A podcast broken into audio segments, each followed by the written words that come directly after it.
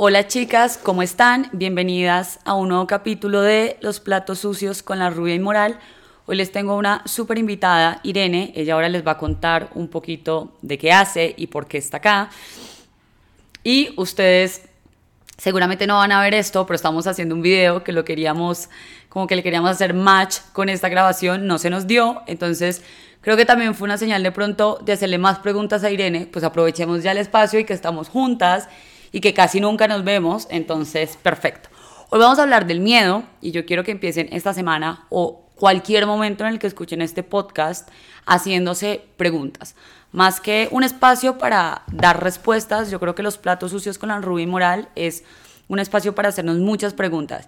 Y para empezar, les escribí algo acerca del miedo. Todas las cosas que han valido mucho la pena en mi vida me han dado un miedo terrible de hacer. Abrí el corazón a un nuevo amor después de que me han decepcionado muchas veces. Volver a tirarme a algún proyecto de trabajo después, de que, después que muchas veces me han dicho que no. Y seguir intentándolo con mi salud mental cuando a veces parece todo muy complejo. Entonces, eh, yo creo que el miedo es muy importante, nos previene de hacer muchas estupideces. Por ejemplo, si hay eh, una calle donde los carros están pasando muy rápido, pues tú no te puedes tirar porque te vas a hacer daño o te vas a morir pero sí creo que en la vida no tenemos que poner tantos muros y que a veces sí vale la pena eh, tomar riesgos, sí vale la pena que nos tiremos a conocer nuevas personas, sí vale la pena que volvamos a intentar luchar por nuestros sueños y buscarla con palo. A mí me gusta mucho esa expresión, buscarla con palo. Entonces, bueno, Iri, quiero que te presentes y ya que vamos a tener un espacio más largo, nos cuentes por qué estás aquí y qué estabas haciendo. Ok, perfecto. Bueno, Ana, gracias por invitarme. A todos, muchas gracias por estar acá. Estoy demasiado feliz de poder compartir con ustedes, de estar acá también en la casa de Ana y poder compartir con ella. Y bueno, para contarles un poquito, yo me enfrenté al miedo el día que yo decidí, o sea, empezó con mucha emoción, pero miedo la decisión de irme a Estados Unidos. Y, y durante todo el viaje me enfrentaba cada vez a un miedo más intenso y en la vida muchas veces me he enfrentado a él pero algo que he descubierto y que en este viaje se me presentó también como la oportunidad de analizarlo también comparándolo con tirarme de un paracaídas o hacer cosas extremas, pero también extremas decisiones, como separarme de Salvador, que es mi hijo, por cuatro meses, y decirle sí a mis sueños y decirle no a las expectativas de muchas personas a las que amo y dejarlo seguro para atreverme a apostarle a lo que yo sentía que en ese momento era lo correcto, porque sentía que me llamaba y sentía que era lo más coherente conmigo. Entonces, hoy regresé después de cuatro meses y como para contarles un poquito más de, de, de cómo yo veo el miedo, se los quiero presentar de una forma holística, pero también que conozcan quién soy yo, qué hago. Eh, yo soy me, conocen como la Mejía Giraldo, pero mi nombre es Irene Mejía y me dedico a acompañar personas y empresas para que puedan generar estrategias y mostrarles caminos y estrategias para poder materializar cualquier sueño que quieran o proyecto en su vida, entendiendo que esto tiene un proceso y cómo disfrutarse ese proceso. Entonces, ese, ese querer enseñarlo también me ha llevado a ser coherente a mí con esto. Y para esto hay que ver el miedo como, como también, siento yo como, como un amigo porque nos recuerda que detrás, de detrás del miedo hay algo, o sea, es como, es como un aviso de que algo nuevo llega.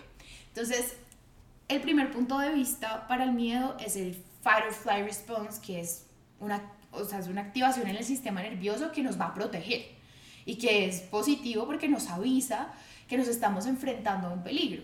Y antiguamente nos servía mucho cuando nos iba a cazar un oso, cuando estábamos presentándonos a diferentes peligros, pero actualmente esos peligros que vamos asociando y que digamos que de ahí también se deriva el ego y el ego se va formando a partir de aquello que le asusta o a partir de, de aquello que lo ha hecho verse vulnerable.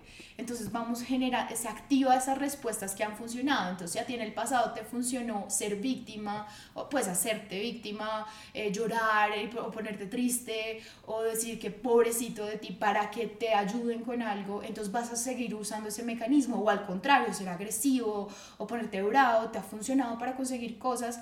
Digamos que el ego es esta capa que tú desarrollas para protegerte. Entonces, y se activa cuando ves que esa situación se está repitiendo. Entonces digamos que es importante, pero también hay que aprender a habitarlo, porque entonces se nos puede, o sea, depende de nosotros.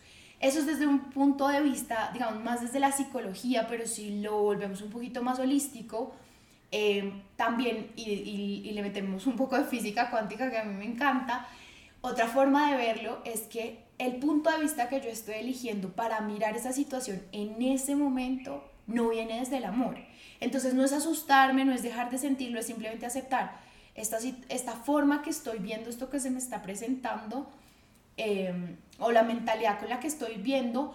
Y es normal que esa mentalidad no te sirva cuando quieres hacer algo nuevo, porque seguramente lo que has creado hasta ahora, te, tuviste una mentalidad para llegar a esos logros.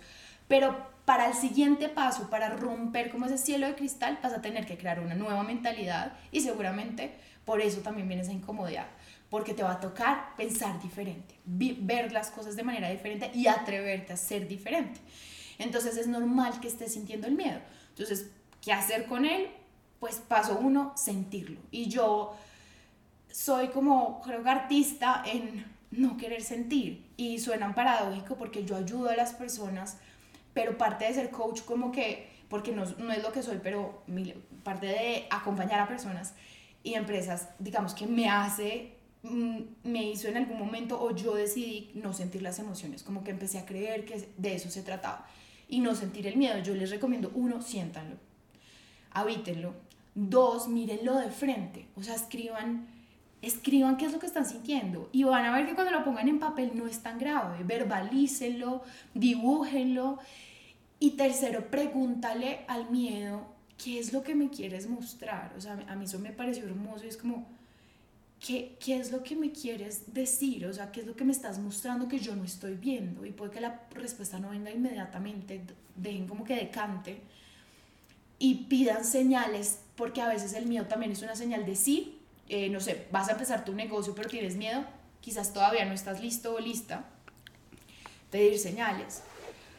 Eh, la otra opción que te doy es, el otro camino es como, bueno, ¿qué es lo peor que podría pasar y plantear los escenarios. Entonces, bueno, lo peor que podría pasar es que nadie compre mis productos, lo peor que puede pasar es que me ridiculicen, lo que, ¿qué es lo peor que puede pasar? Que me quiebre.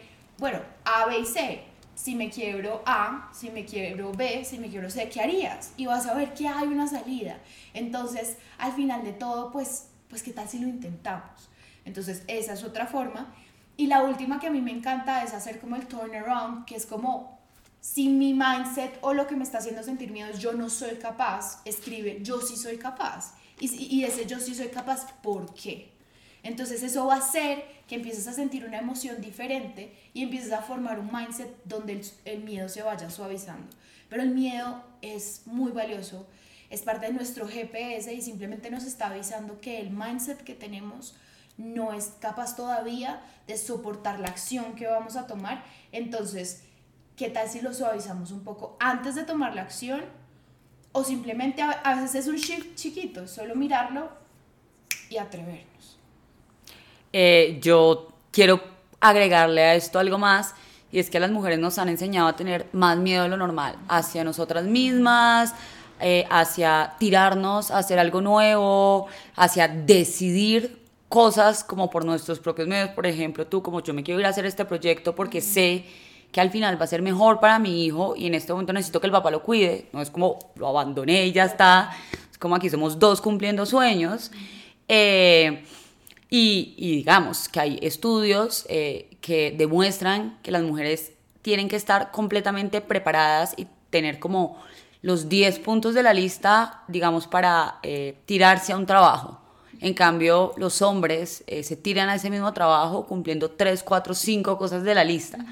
Entonces a nosotros nos enseñaron a no equivocarnos, a ser como perfectas si queríamos hablar o existir en este mundo y también las llamo como a abrazar como todo eso, lo salvajes que somos, lo imperfectas que somos, lo humanas que somos y como empezar a descubrirnos desde ahí y desde ahí empezar a tomar también nuestras decisiones porque a veces muchas cosas que estamos viviendo en piloto automático ni siquiera son cosas que nosotras queremos, sino cosas que quiere todo el mundo menos nosotros. Entonces, como que claro, tiene todo el sentido que yo tenga un montón de miedo y un montón de rechazo y resistencia a esta situación, porque primero ni siquiera es algo que yo quiera hacer, o que me nazca, o que esté motivado como por algo.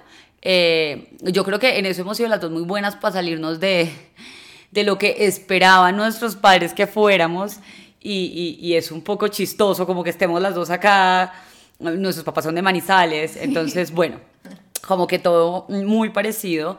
Eh, y yo les quería dejar como unas preguntas al final, si ustedes eh, quieren responderlas eh, escribiendo, dibujando, súper.